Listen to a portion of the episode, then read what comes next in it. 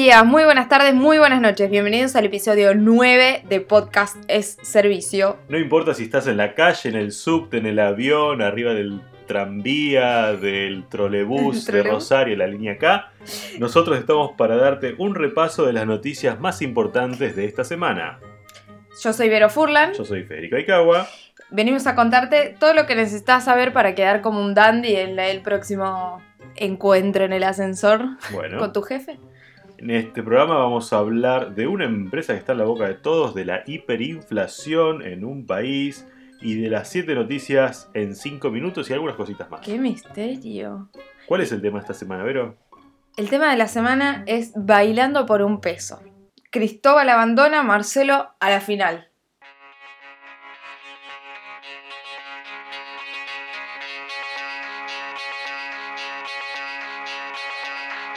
Contame, Fede, ¿qué está pasando en Ideas del Sur? Bueno, hace ya varios meses, pero en las últimas semanas se complicó todo un poco más. Todos están hablando de si Showmatch, Bailando por un Sueño, puede seguir al aire porque aparentemente tiene problemas de caja. De hecho, las últimas novedades que hubo sobre el tema es que a una de las invitadas del Bailando, Que de viene la- de, de Córdoba, ¿eh? no nos traen de- no viene de Estados Unidos. viene de Córdoba, eh, No le pueden pagar no el le pueden pagar el hotel porque no tenían caja chica. A ese nivel estaba eh, la empresa Ujú. de Showmatch, Ideas del Sur. Con lo cual eso empezó como a revelar un poco el conflicto que ya tiene desde un par de meses la empresa eh, C5N y en realidad el grupo Indalo, que es la propiedad de Cristóbal López. Recordemos que Cristóbal López es uno de los empresarios que más creció durante el kirchnerismo, que existía de antes del kirchnerismo, vale la salvedad, Sí. no es un empresario que se construyó tipo Lázaro Báez con el kirchnerismo, Empresario de casinos, casinos, de combustible. Empezó con el casinos, combustible, eh, empresa de construcción, tiene muchas empresas constructoras y se diversificó a eh, inversionista. y empezó a entrar en el mercado de los medios de comunicación hace muy poco tiempo, ¿no? Te cuento un poco cómo está compuesto Indalo hoy. Dale, Indalo, eh, Indalo es, es un conglomerado de eh, 170 empresas en Sí. total, sociedades, que tiene alrededor de 5.000 empleados en todas estas empresas. Pasa que la parte más visible, obviamente, es la parte de medios, pero ¿qué más hay? Está hoy Construcciones, que es eh, la que habíamos hablado, eh, que tiene la parte de, de empresa de construcción. Sí, Eh, Petrolera Cerro Negro, nombro solo las más importantes, ¿no? Eh, Paraná Metal, que tuvo que cerrar. sí, cerró ya. Álcalis de la Patagonia, eh, la zona de alimentos tiene establecimiento Santa Elena, ganadera Santa Elena, la Salamandra, Olivares del Sol, eh, produce además eh, directamente los, los alimentos, Ujú. No sé, alguna vez habrán visto en los supermercados que existe el acheto E Indalo, Indalo, sí.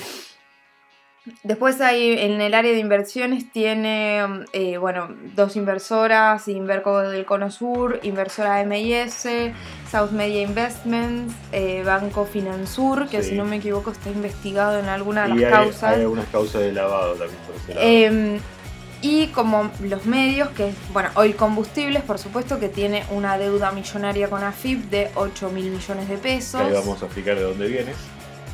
Eh, el diario Patagónico, en la parte de medios, el diario Patagónico, minuto1.com, editorial Polar, C5N, importantísimo, eh, Radio 10, Ideas del Sur, Mega 98.3 y Pop, las dos radios. Y acá está faltando también eh, la, la productora La Corte, que es otra de las eh, grandes beneficiadas durante el kirchnerismo, porque tenía a su cargo la producción del fútbol para todos. Sí, Con lo cual to- toda la parte que la parte técnica gruesa del fútbol para todos se hacía en la corte. Claro, eh, es un negocio también se perdió Claro. por parte de la corte porque, porque el fútbol, el fútbol dejó pasó de ser financiado por el Estado. dejó de ser financiado por el Estado y ahora tiene, hay otro privado que tiene los servicios del tema de la transmisión de los partidos. Entonces, en gran parte del, del problema del, del Cristóbal López es que se fue eh, desarmando toda la estructura económica que tenía sobre su- su- sus medios, su, grupo. Pero el conflicto empezó a través de una investigación que publica el de la Nación el año pasado, de Hugo Econadamón, con el cual se demostraba que durante gran parte del 2012 al 2015, eh, Hoy Combustibles Había evadido. había evadido. ¿Qué había hecho? Había un impuesto que cobraba el, el Estado, que tiene que cobrar el Estado a todas las petroleras, que se llama impuesto de transferencia de combustible. Eso es un impuesto, un porcentaje automático. automático que vos por cada eh, litro de combustible, litro de combustible o gas, también se cobra de bueno, gas natural, eh, por cada litro de combustible que vos cargas en una estación de servicio, estás pagando ese impuesto. Entonces, en realidad vos lo único que haces sos un agente que recaudador, que cobras el dinero ese que le estás cobrando al a la persona que carga combustible y se la tenés que automáticamente transferir al Estado Nacional, Lógicamente. vía la FIP. Todas las petroleras... Algo así como se hace con ganancias de, de los sueldos de los que empleados. automáticamente el, el- La- el- la el- empresa la lo empresa retiene, te lo retiene y lo se lo transfiere al Estado. Lo transfiere al no Estado. se lo puede quedar es la empresa. automático, tiene que ir directamente al Estado. Pasa exactamente lo mismo con, por ejemplo, los aportes patronales y los aportes Claro. que hace uno- un empleado en blanco. Pero, ¿qué pasó esta vez? No fueron directamente. No fueron directamente y se fueron acumulando. Y, además, bajo, esto hay que decirlo también, bajo una FIP que fue cómplice, porque y en ese momento estaba Echegaray. primero y principal, hay que decir que no son tantas las petroleras que hay en Argentina. O sea que es una ventanilla que tiene que ser No, y clara lograr de- que cualquier tipo de evasión se acumulen 8 mil millones de pesos Sí, no es, no es una pyme que no pagó aportes o algo por el estilo, que no pagó ganancias o sí, no son 100 mil pesos que quedaron ahí. medio 8 mil millones de pesos. Sí, sí, sí. Claro, estos 8 mil millones de pesos a Cristóbal López y al Grupo Indalo le permitieron expandirse de una manera abrumadora durante ese tiempo. Podés comprar muchas cosas con 8 mil millones de pesos. Claro, porque uno lo toma con cotización de 2017, Además. 8 mil millones, en realidad hay que tomarlo con una cotización de 2012, ¿no? el Además. dólar estaba alrededor de 11, 12 pesos. Este, esto le permitió bueno, a Indalo crecer mucho más, comprar medios, entre los cuales está lo del C5N y Radio 10, que eran En su momento, claro, que muy in- vistos. y, no, y que incluían también figuras muy importantes Como ser eh, Marcelo Longobardi, que hoy es líder en audiencia en la Radio Mitre. ¿sí? Eh, en su momento tenía, y si no me equivoco, eh, el negro, el negro oro El también. negro también estaba, estaba Eduardo en, Feynman. en su momento Eduardo Feynman, estaba en C5N. Sí, Eh, bueno, la Radio 10 era la más escuchada. sí, una de las radios, era, era la radio más escuchada de, de Buenos Aires, Radio 10. Sí. Y la compra esta y la, la- la, eh, cuando empiezan a despedir y, tor- y tornar un poco más la línea editorial del medio más eh, filo K, Sí.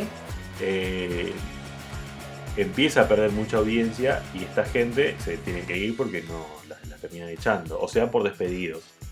Sí, el- puntualmente el conflicto que tuvo Longobardi fue por una entrevista que hizo y lo sacaron del aire. Que lo sacaron del aire y ahí empezó el conflicto con él y parte de su producción. Este, bueno, cuestión. Hay una diferencia muy grande, porque también recordemos que los medios que eh, eran de alguna forma beneficiados por el gobierno anterior a través de la pauta, Sí, empez- empezaron su declive desde 2015, 2016. sí, cuando se cortó la pauta. Sí, y es una situación muy lamentable hoy para el periodismo en Argentina porque hay muchos periodistas que quedaron sin trabajo. Esto hay Sí. que decirlo también que es lamentable. Hay una diferencia muy grande de los medios de Spolsky con los de Cristóbal López, Sí, que es que eh, C5N, Radio 10 y Pop tienen audiencias relevantes. sí, claro. C5N es el segundo canal de noticias más visto del cable, Sí. con lo cual es viable, no es un medio No so- inviable. y no solo eso, tienen el programa Showmatch, que es el programa más visto de la televisión abierta argentina.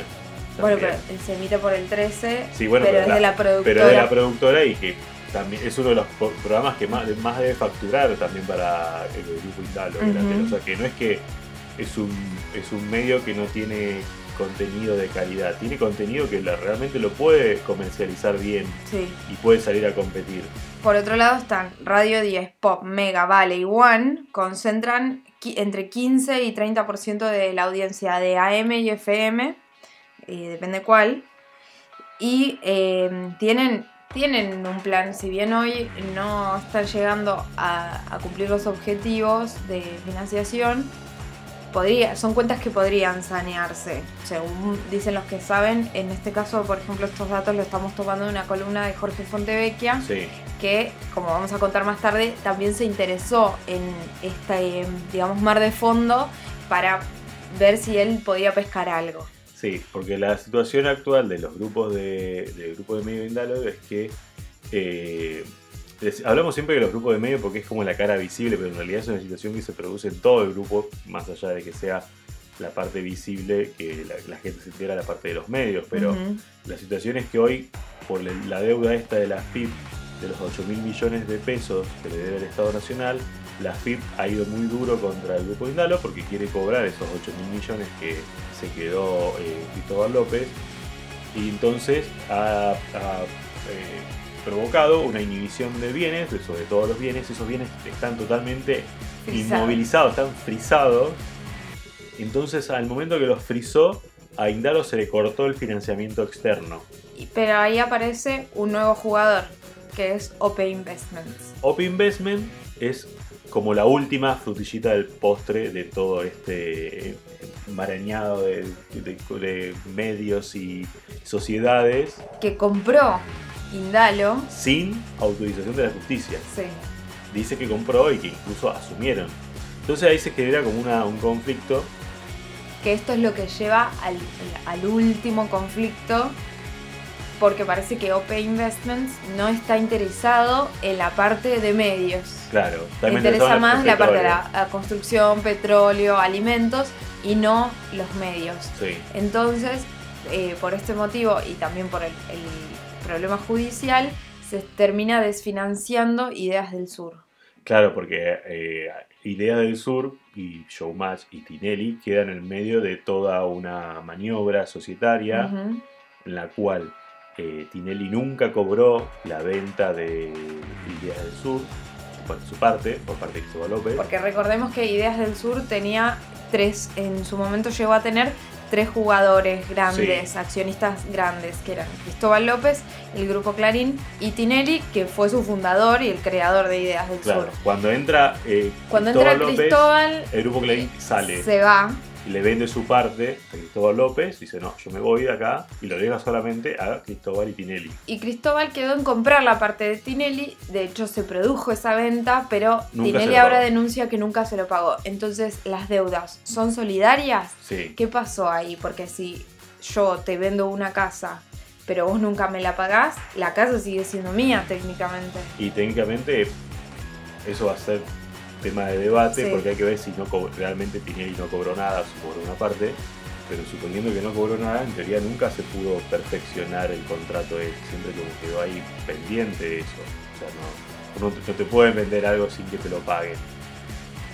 Una, cuestión, una cuestión de tema de contrato. Claro, Por eso hay que ver si en este caso eh, realmente Tinelli no sigue siendo el dueño. Tinelli dice que no, él no es el dueño y que él no se hace responsable de lo que pase con Indalo porque él es empleado de Indalo ahora. El claro, y parte de lo adeudado es su sueldo también. Su sueldo y de hecho muchos de los productores, esto es lo más terrible, mucha gente que no tiene nada que ver, son simples empleados, contaban, por ejemplo, que recién el mes pasado le pagaron sueldos De agosto. de agosto y algunos de, de diciembre. O sea, en, en octubre cobraron eh, sueldos de diciembre del año pasado. Así de atrasado está la situación. Con lo cual, Y esto también es, es un problema que se repite no solo en Ideas del Sur, también se repite en C5N, donde por ejemplo hay ocho, eh, cuatro, en la suma de todo, en realidad, vamos a decirlo bien, sí, eh, de la corte C5N, hay ámbito, por ejemplo, que también está dentro de este mismo grupo, eh, se adeudan 480 millones de pesos más, esto sin contar la deuda con proveedores, y aparte de estos 480 millones, hay lo que se estima en 600 millones de pesos de juicios laborales, entre los cuales está el de Marcelo Longobardi. sí. De hecho, bueno, uno de los últimos que nos enteramos fue el de Navarro, Roberto Navarro, que era periodista de C5N, Hay que sumarle, sí. que lo, lo echaron hace un tiempo, cuando parecía que iban a vender el grupo Indalo a Orly Terranova, que fue como ahí como uno que estuvo ahí coqueteando Sí. con la compra, pero cuando vio que na- el- desde el gobierno no le iban a dar ni un mango para, Para la pauta. para la pauta, dijo no, yo esto no, no lo agarro. Eh, Navarro eh, pidió una indemnización de 60 millones de pesos a Cristóbal López. Con lo cual se van sumando, se van sumando, se van sumando. Y hace un tiempo, Claro, en toda esta danza de inversores aparece también Fontevecchia. Fontevecchia, quien lo tiró así en una columna medio perdido en el medio de un montón de cosas, de datos, cuenta que eh, Perfil, Editorial Perfil, que tiene un edificio con estudios de televisión que no estrenó Gigante, todavía y, en radio- y radios en Barracas, donde tiene su redacción y tiene mucho espacio disponible para hacer cosas, ofreció eh, por escrito quedarse con eh, C5N y las radios. Trasladar- Saneados. Sí, saneado, claro. Saneados. Se queda con la marca. Quedarse con la marca en los empleos, Claro. Trasladar los todo empleados, eso, por decirlo de alguna manera. trasladar todo eso a Barracas y así eh, desocupar el edificio que tiene donde funciona hoy C5N, eh, Sí. de lo que era Ideas del Sur. en la esquina de las calles Uriarte y Nicaragua, valuados en 16 y 2,5 millones de dólares respectivamente para poder pagar parte de las deudas. Claro, la, la maniobra que Esto lo escribe textual en una columna Jorge Fontevecchia el día 27 de octubre, donde dice, Editorial Perfil propuso por escrito absorber C5N y las radios mudando sus operaciones a los estudios de radio y televisión de Perfil en el barrio de Barracas para vender los edificios que hoy ocupan esos medios en la calle Olleros 300, eh, 3551 y en la esquina de las calles Uriarte y Nicaragua, valuados en 16 millones el de Olleros y 2,5 el de mm, Uriarte y Nicaragua, respectivamente para pagar parte de las deudas. Claro. Y paralelamente los principales acreedores que capitalicen eh, sus acreencias, ¿no? Claro. que, eh, él lo que quiere es tener la marca y los empleados de C5N y de las radios, incorporarlos al grupo perfil, pero obviamente lo más saneado posible. Claro, y, desocu- sería. y desocupar el edificio que vale 16 millones de... Imagínate que ese edificio del de, que dice el de Olleros es donde se hacía eh, Showmatch. O sea, imagínate que tenía un- uno de los estudios más grandes de la televisión argentina en la parte del subsuelo, así que imagínate el tamaño que debe tener el edificio entero. Sí. El edificio entero. Bueno, eso Y-. Además en una zona muy, muy una valorada que, muy valorada, que creció eh, Paler- eh, casi colegiales en realidad, me Sí. parece. Eh, pero que creció mucho. Entonces ahora ese terreno vale mucho, mucho dinero, ¿no? Como cuando lo, quizás lo Ujú. compró Tinelli. Y bueno, eso es una forma de, bueno, de que los acreedores vayan cobrando, de que vaya otra vez. Y además sería por ahí eh, una matar un poco dos pájaros de un tiro, porque esta gente, al menos según Tinelli, que ahora vamos a leer textualmente qué es lo que dijo Tinelli, eh, los nuevos inversores de Indalo, los supuestos nuevos dueños, no estarían interesados en los medios. Ent- por ¿Qué fue lo- ejemplo, Lo, que dijo, mirá, leí un par de tweets. Eh, dijo Tinelli, te dan cheques sin fondos, no te pagan lo firmado, desaparecen, después aparecen otros nuevos y te extorsionan. En 35 años no vi nada igual. Marcelo Tinelli, que recordemos que siempre hasta ahora había sido muy diplomático, desde que tiene su cuenta de Twitter como que estaba metiendo un poco más de, Sí, murra. ¿viste? aprovecha su cuenta de Twitter para descargar. Y después dijo muy textual, esto me parece tremendo. Sí. El fondo OP dice no te vamos a pagar nada. La compañía es inviable, no nos interesa. O la compras vos o la concursamos o quebramos. Unos dulces. Sí.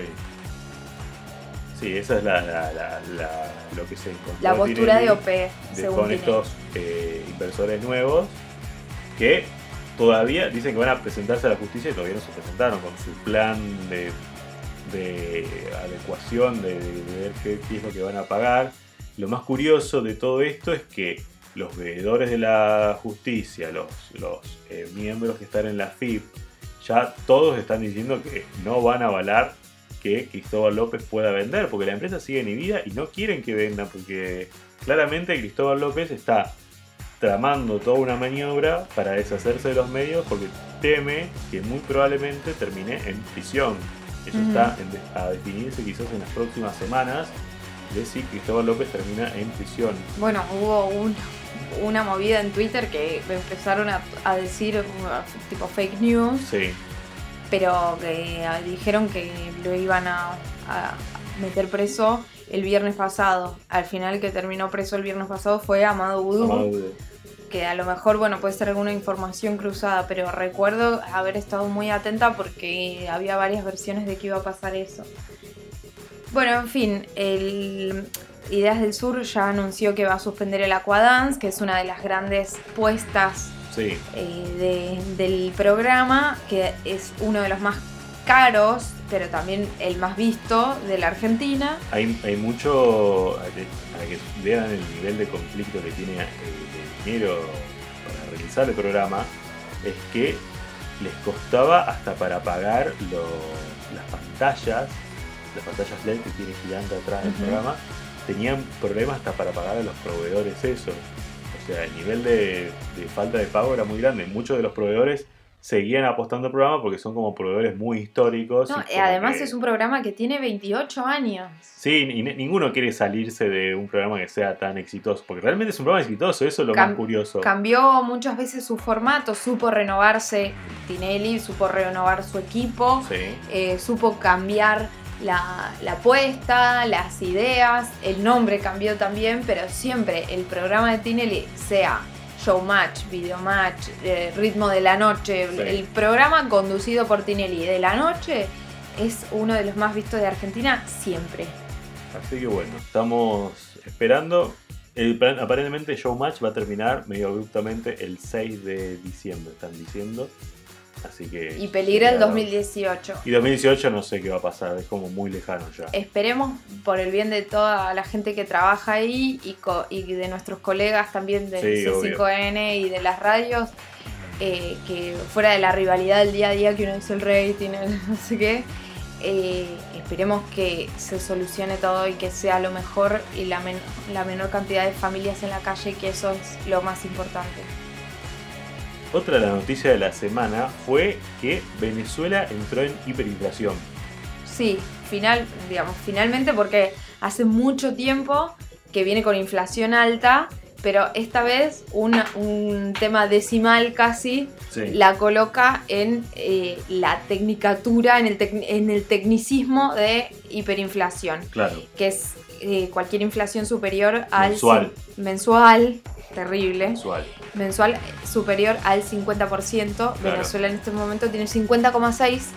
Es un decimal, pero eh, ya la colocan hiperinflación. Y por todo esto emitieron un billete que tiene una curiosidad muy grande, que es eh, el de 100.000 bolívares, es igual al de 100 bolívares, que es de una denominación mil veces menor. No, estoy, no es que sea científica. Eh, pero con la diferencia que uno en un billete, ¿qué es lo primero que mira? Y los números. El número. Claro. Que salga bien grande, ¿cuánto vale ese billete? Claro. Si es de 5 pesos, tiene que tener un 5 grande. Sí, sí, sí. Bueno, el de 100 mil bolívares dice 100 en número y abajo tiene escrito 100 mil bolívares. O sea, si uno no lee, de hecho, si uno es analfabeto y solo sabe leer números, Va a haber 100. va a ver que eso dice 100 ahí, Sí. porque en es- escrito en números hay un 1 y dos ceros. Le faltan otros 3. Sí, lo- curioso es que Venezuela sacó billetes de. De mayor denominación, de, 20.000, por 20.000, ejemplo, y Los bolívares. de 20.000 bolívares tienen el número 20.000 con los correspondientes ceros. Pero Todos los demás tienen los ceros que corresponden los y ceros los que corresponden que con el número, pero al de 100 no le pusieron los 5 ceros que tiene que Además tiene la cara de Bolívar y es un color, eh, uno es eh, un rojo bordó y este es medio amarillento. Sí, en realidad son, es exactamente igual al billete de 100 porque son todos iguales, otro, otro color. Pero te demuestran el nivel de, de cómo le están dando a la máquina impresora de billetes que ni siquiera se están gastando en hacer un diseño nuevo para el billete de 100 No, y en escribirle todos los números como corresponden. Te cuento una cosa, el salario mínimo a partir de este miércoles Sí. en Venezuela es de 177 mil bolívares, que en el dólar oficial, eh, perdón, en el dólar, el dólar paralelo, que es como una cosa así, una transferencia, porque hay 50 mil tipos de dólares, es equivalente a 53 dólares el salario mínimo en Venezuela. Y otra curiosidad que, que leíamos mucho en Twitter, que contaban los varios venezolanos, es que sacan un billete de 100 mil y por los cajeros, en- por caja en los bancos, Sí. solamente pueden sacar 20 mil por, por, por cada vez que retiran. Y en el cajero automático era menos. 5.000 en el cajero automático y 10.000 en Claro, caja. en me caja, claro. O sea que en realidad es un billete que no se sabe cómo lo van a obtener la gente, porque si Claro, o cambian los, los límites de los, las cajas o, o algo. Es como una situación bastante Bueno, esta es la, desesperante. es la situación que hay hoy en Venezuela, donde eh, los precios llegan a duplicarse a veces en 24 horas. Sí, Eh, y por ejemplo, hablamos de que el salario mínimo son 177 mil bolívares y un kilo de papas sale 2 mil bolívares. claro. O, para o cosas peores, ni, hablar la leche, por ejemplo, un litro de leche en Venezuela estaba alrededor de casi 10.000. O sea, es un número. O sea que eh, es una situación dificilísima la que están atravesando los venezolanos hoy. Y llegamos a nuestra sección de 7 noticias en 5 minutos. Sí. Ponemos nuestro reloj en cero y. ¡vamos! Arranca ya. La primera noticia de esta semana, que Eh, es fresquita. Sí, se entregó, se acaba de entregar Carlos Puigdemont, Sí. quedó detenido en Bruselas. Sí. Estaba, eh, recordemos, en Bélgica después de que lo habían mandado a buscar a Cataluña eh, para detenerlo y tuvieron que emitir una mm, eh, orden de captura europea. Sí, sí, sí. Eh, bueno, antes de que lo venga a buscar la policía, se entregó en una comisaría de Bruselas con cuatro de sus eh, ministros que también estaban siendo buscados. Eh, recordemos que para el Estado español es- él, él está acusado de rebelión, eh, malversación de fondos públicos por haber usado fondos del Estado catalán para hacer el referéndum Claro. Y eh, por supuesto sedición por haber, la según, según por- el gobierno español, eh, haber incumplido la constitución, haber declarado la independencia y haber hecho este referéndum que, eh, repito, según el gobierno español es ilegal. Bueno, otra noticia de esta semana es que Arabia Saudita arrestó a 11 príncipes, 4 ministros y a uno multimillonario. Es una decisión del rey Supuestamente son cargos de corrupción, por cargos de corrupción. pero justo Eh. coincide que son todos opositores al rey. Claro, como que ahí quiso sacarse de encima todo lo que estaba más o menos en contra de- del rey, el rey de, eh, de Arabia Saudita. ¿Y dónde fueron a parar a la Y cárcel? fueron a parar a un lugar espectacular, al Hotel Ritz-Carlton de, de Arabia Saudita, un hotel súper espectacular de- en Riyadh, de 5 estrellas, más quizás. Ujú. Eh, así que bueno, están todos encerrados dentro de un hotel Bueno, de lujo. yo ni un drama. presos. Yo Entre no los presos, pará, hay uno que es eh, multimillonario porque tiene acciones de Twitter, Apple eh, y varias empresas súper internacionales, además de ser el dueño del Four Seasons. eh, Abdulaziz, el príncipe de Arabia Saudita. Bueno, Sí. tiene 40 nombres, pero el que más nos acordamos es ese. Bueno, este verano se usan largos. Ah, sí, los pantalones. No, los pelos.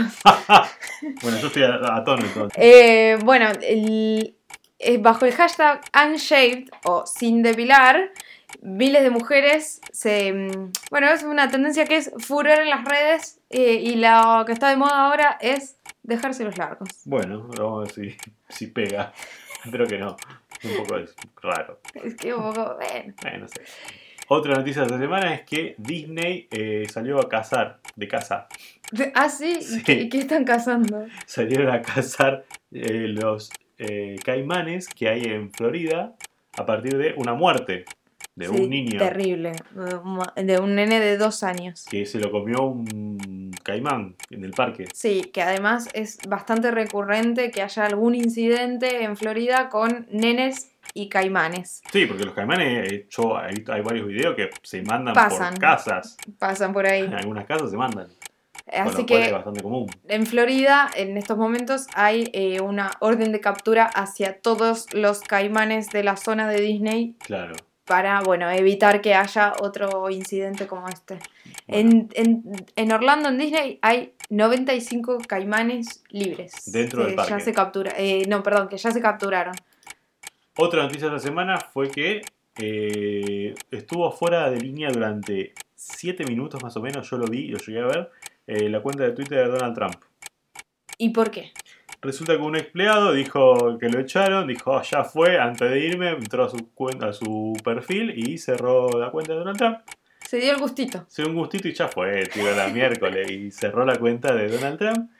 Y ahora Twitter tiene toda investigación interna, porque imagínate que Twitter es una empresa que cotiza en bolsa y no puede tener un empleado que tan fácilmente toca un botón y cierra una cuenta de Twitter. Sí. Es un escándalo. Bueno, otra, otra curiosidad de esta semana fue que la viuda de Pablo Escobar se nacionalizó Argentina hace siete años, en Sí. 2010. Sí, recién ahora lo sabemos. Llegaron en el 95 a la Argentina, en 2010 se nacionalizaron. Con otro nombre. Y eh, claro, eh, María Isabel Santos Caballero tiene, eh, es el nombre actual de María Victoria Henao. Claro. Es la viuda de Pablo Escobar. Votó, En las últimas elecciones. sí, votó en Palermo. Sí. Eh, Tiene 57 años y eh, su hijo Sebastián Marroquín, que tiene 40, no tiene, DNI, tiene un DNI. Todo esto es por un escándalo de, de- de cor- de corrupción y lavado de dinero de colombianos. Y la última noticia esta semana es que Kenia eh, dijo que te encontró dos leones gays y decidieron que supuestamente estaban poseídos por el demonio y fueron sometidos a, terapia. Supuestamente un funcionario, esto es lo peor, dice que eh, están influidos por gays que visitaron el parque. Ah, bueno. Bueno, eh, para él va esta bomba.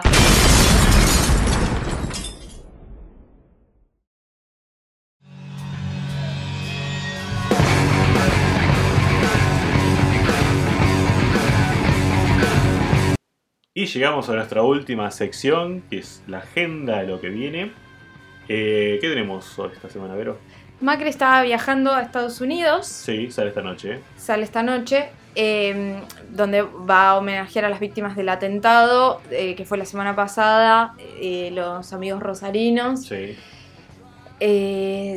Recordemos cin- Cinco. cinco amigos del Politécnico. Instituto Politécnico y van a celebrar su eh, 30 aniversario de egreso y eh, resultaron muertos en un atentado de un atentado islámico. Sí, que fue el primer En atentado, el primer atentado terrorista en Nueva York, desde el atentado de las Torres Gemelas, así que hace que técnicamente es un atentado, ¿no? Reivindicado por el Estado Islámico, en el cual metodología que ya hemos visto, camión, camioneta y atropellando gente. Ah, Va a hablar con empresarios y va a dar una entrevista con Bloomberg, Macri. Eso va a ser la gente de Macri que en su gira por Estados Unidos, que recordemos que no fue a la Asamblea General de Naciones Unidas porque estaba recién operado de la rodilla. Entonces como que postergó un montón de cosas para Y encuentros. más adelante. Con quien no se va a encontrar es con Trump, No, porque Trump está, Está también de gira, pero está de gira por Asia. Asia. Eh, en este momento está en Japón, un gran operativo de seguridad, Una zona que además eh, Estados cerca del Unidos enemigo de Estados Unidos, delicado. Corea del Norte. Y eh, este martes va a estar en Corea del Sur, así que eso va a ser muy tenso, Cerquita. muy cerquita. Eh, esperemos que no pase nada extraño. En China va a estar el 8. que también recordemos que Trump tiene como esta dualidad con China porque se lleva bastante bien con Xi Jinping, Sí. el presidente chino, pero al mismo tiempo eh, tiene toda esta campaña anti-China en lo que tiene que ver con el Make America Great Again, Claro, que la manufactura de es, productos. eh, no dejemos que China nos gane los mercados, pero al mismo tiempo, bueno, hay que tener, hay que hacer las paces, porque no puede tener tantos frentes abiertos. O se pelea con Corea del Norte o Sí, se sí, pelea sí. con China, pero con todo el mundo no puede. No, aparte que China es el que lo puede contener un poco a Corea del Norte, así que o lo, lo O al menos, o lo al trata menos bien. esa es la fama que le han hecho eh, los medios internacionalistas. ya no se sabe quién puede contener, eh, contener a Corea del Norte. Bueno, la gira termina en Vietnam y Filipinas el 10 y 12 de noviembre, así que va a estar toda la semana Donald Trump afuera de Estados Unidos. Bueno, lunes. ¿Querés ir a hacer un depósito? ¿Querés ir a Sacar pedir un crédito? ¿Sacar plata? No, No vas a poder. no. Pero hasta el martes, porque es el día del bancario. Bueno, le deseamos un feliz día a nuestros amigos bancarios. Sí, bueno, la solución para sacar plata pueden ir a los... Cajeros automáticos. No, si no hay plata pueden ir a un supermercado. Ah, está bien. Sí. Saca un supermercado, pueden sacar O plata. a un prestamista. No, Ah, no. no, esa no. No, vaya. Em, ¿Qué más? Cristina, el 9 eh, va a estar presentándose en Comodoro Pi. Pi. Que esto ya, eh, un- digamos, la primera vez que fue Cristina Comodoro Pi, ¡guau! fueron, se hizo un super acto, fue tremendo. Eh, fue una gran noticia. Hoy, esta, sema- esta semana, el 9, va a ser noticia porque declara por primera vez en la causa Otesur. Eh, será indagada por lavado de dinero, que es eh, una de las causas más graves. Recordamos que la primera fue dólar futuro, después No, se tuvo eh, que proceder por la denuncia La, de ma- Nisman. la más grave que tiene Cristina es el tema del lavado de dinero y el tema de, el tema de alquilar eh, habitaciones de hoteles a como supuesto retorno, retornos de obras y cosas así. Entonces, como que Lázaro Báez contrataba eh, habitaciones de hoteles Que no se usaban. que no se usaban, que quedaban muy lejos y que supuestamente los empleados Sí. tenían que hacer como 300 kilómetros para dormir. Una cosa Y parte de la denuncia también tiene que ver con que eh, lo- en los hoteles decían que tenían ocupación del 100% y compraban, por ejemplo, 20 medialunas. O sea, había Claro. cosas insólitas que si un hotel está lleno, ¿cómo van a comprar, no sé, dos docenas de medialunas Sí, claro. para todo el hotel? Na- nadie consumía nada. Eh, bueno, había, hay, eh, según Stolbizer, que es una de las denunciantes, hay varios indicios de que eh, realmente no tenían, había operaciones muy sospechosas. Bueno, y la última cosita que pasa esta semana importante es el 11 de noviembre, el sábado que viene. ¿Sí? Partido de eliminatorias, no, mentira, partido amistoso internacional, porque ya estamos clasificados para el Mundial. Es para mostrar, Para mostrar en realidad, porque vamos para ver a Messi. a ver a Messi por un partido nomás, porque eh, va a jugar Argentina contra Rusia, en Rusia, en Moscú. Somos el invitado de honor de Putin Ah, para bueno. inaugurar su mega estadio, un estadio espectacular, que es el estadio donde se va a jugar el partido inaugural y la final del Mundial de Rusia. Es un estadio espectacular para 80.000 personas Mm. sentadas, una cosa increíble. Y eh, bueno, Argentina va a tener el honor de participar de la inauguración del partido. Seguramente Esperemos que lo llenen, ¿no? Porque hubo otro de estos partidos así tipo Sí, inaugurales. los rusos son, no son muy fanáticos del fútbol, así que vamos a ver si les llega el fanatismo de alguna el forma. día que jugó Rusia, no me acuerdo contra qué equipo, no, no habían llenado el Sí. estadio. Tremendo. Este, bueno, entonces va a ser un partido amistoso. Argentina tiene dos amistosos, uno contra Nigeria después y este partido contra Rusia. Los dos partidos van a jugar en Rusia. Esto es el sábado. Sábado 11 con Messi, pero Messi va a jugar un solo partido. No va a jugar los dos. O sea, juega ahora en Rusia o juega en Nigeria. No, juega contra Rusia y después Y lo, dejan libre para que descanse, porque como que tiene muchos partidos todavía con el Barça. Está bien. y hay como un trato de, con el Barcelona de, Cuídenlo. de cuidarlo. Así que bueno, un partidito y lo dejan. Es un tema de compromiso económico esto, También. para la AFA, porque la AFA debe juntar un montón de plata por este, este, negocio, este partidito de 90 minutos. Bueno, estas Este. son algunas de las cosas que van a pasar esta semana. Cuando las vean en el diario, en los medios, recuerden que la escucharon primero acá. Muy bien. Y también, acuérdense, muy importante esto, que nos pueden seguir en eh, Facebook Podcast Comar Sí. o en podcast.com.ar. Nos pueden escuchar en iTunes, Evox y TuneIn. Eh, y nuestro mail es podcastservicio.gmail.com. Nuestras cuentas también de Twitter Federico Aikawa. Y, Perdón, Fede Aikawa en realidad, Fede Aikawa. y Verónica Furlan. Sí. Nos pueden dejar mensajitos. Sí. eh, lo Tuvo que- mucha repercusión nuestro podcast anterior del tema de la reforma electoral, así que le agradecemos a todos los que nos compartieron el enlace de- del podcast. A Gisela Busaniche también. Sí, todo, la gente, la verdad que la gente que está en el tema de la reforma electoral y toma el voto electrónico contra del voto electrónico, la verdad que nos, da un gran apoyo a nuestro podcast. Así que le mandamos un saludo a todos ellos. ¿Y qué tenemos para decir, Rivero? Este es buenísimo. Creo, creo que lo quiero poner de cortina para siempre. ¿Cómo es? Es eh, la canción Stranger Things. Sí, que está muy de moda. Muy de moda porque empezó la segunda temporada. Sí. Eh, versión cumbia. Ah, muy bueno. Toma. Ahí va.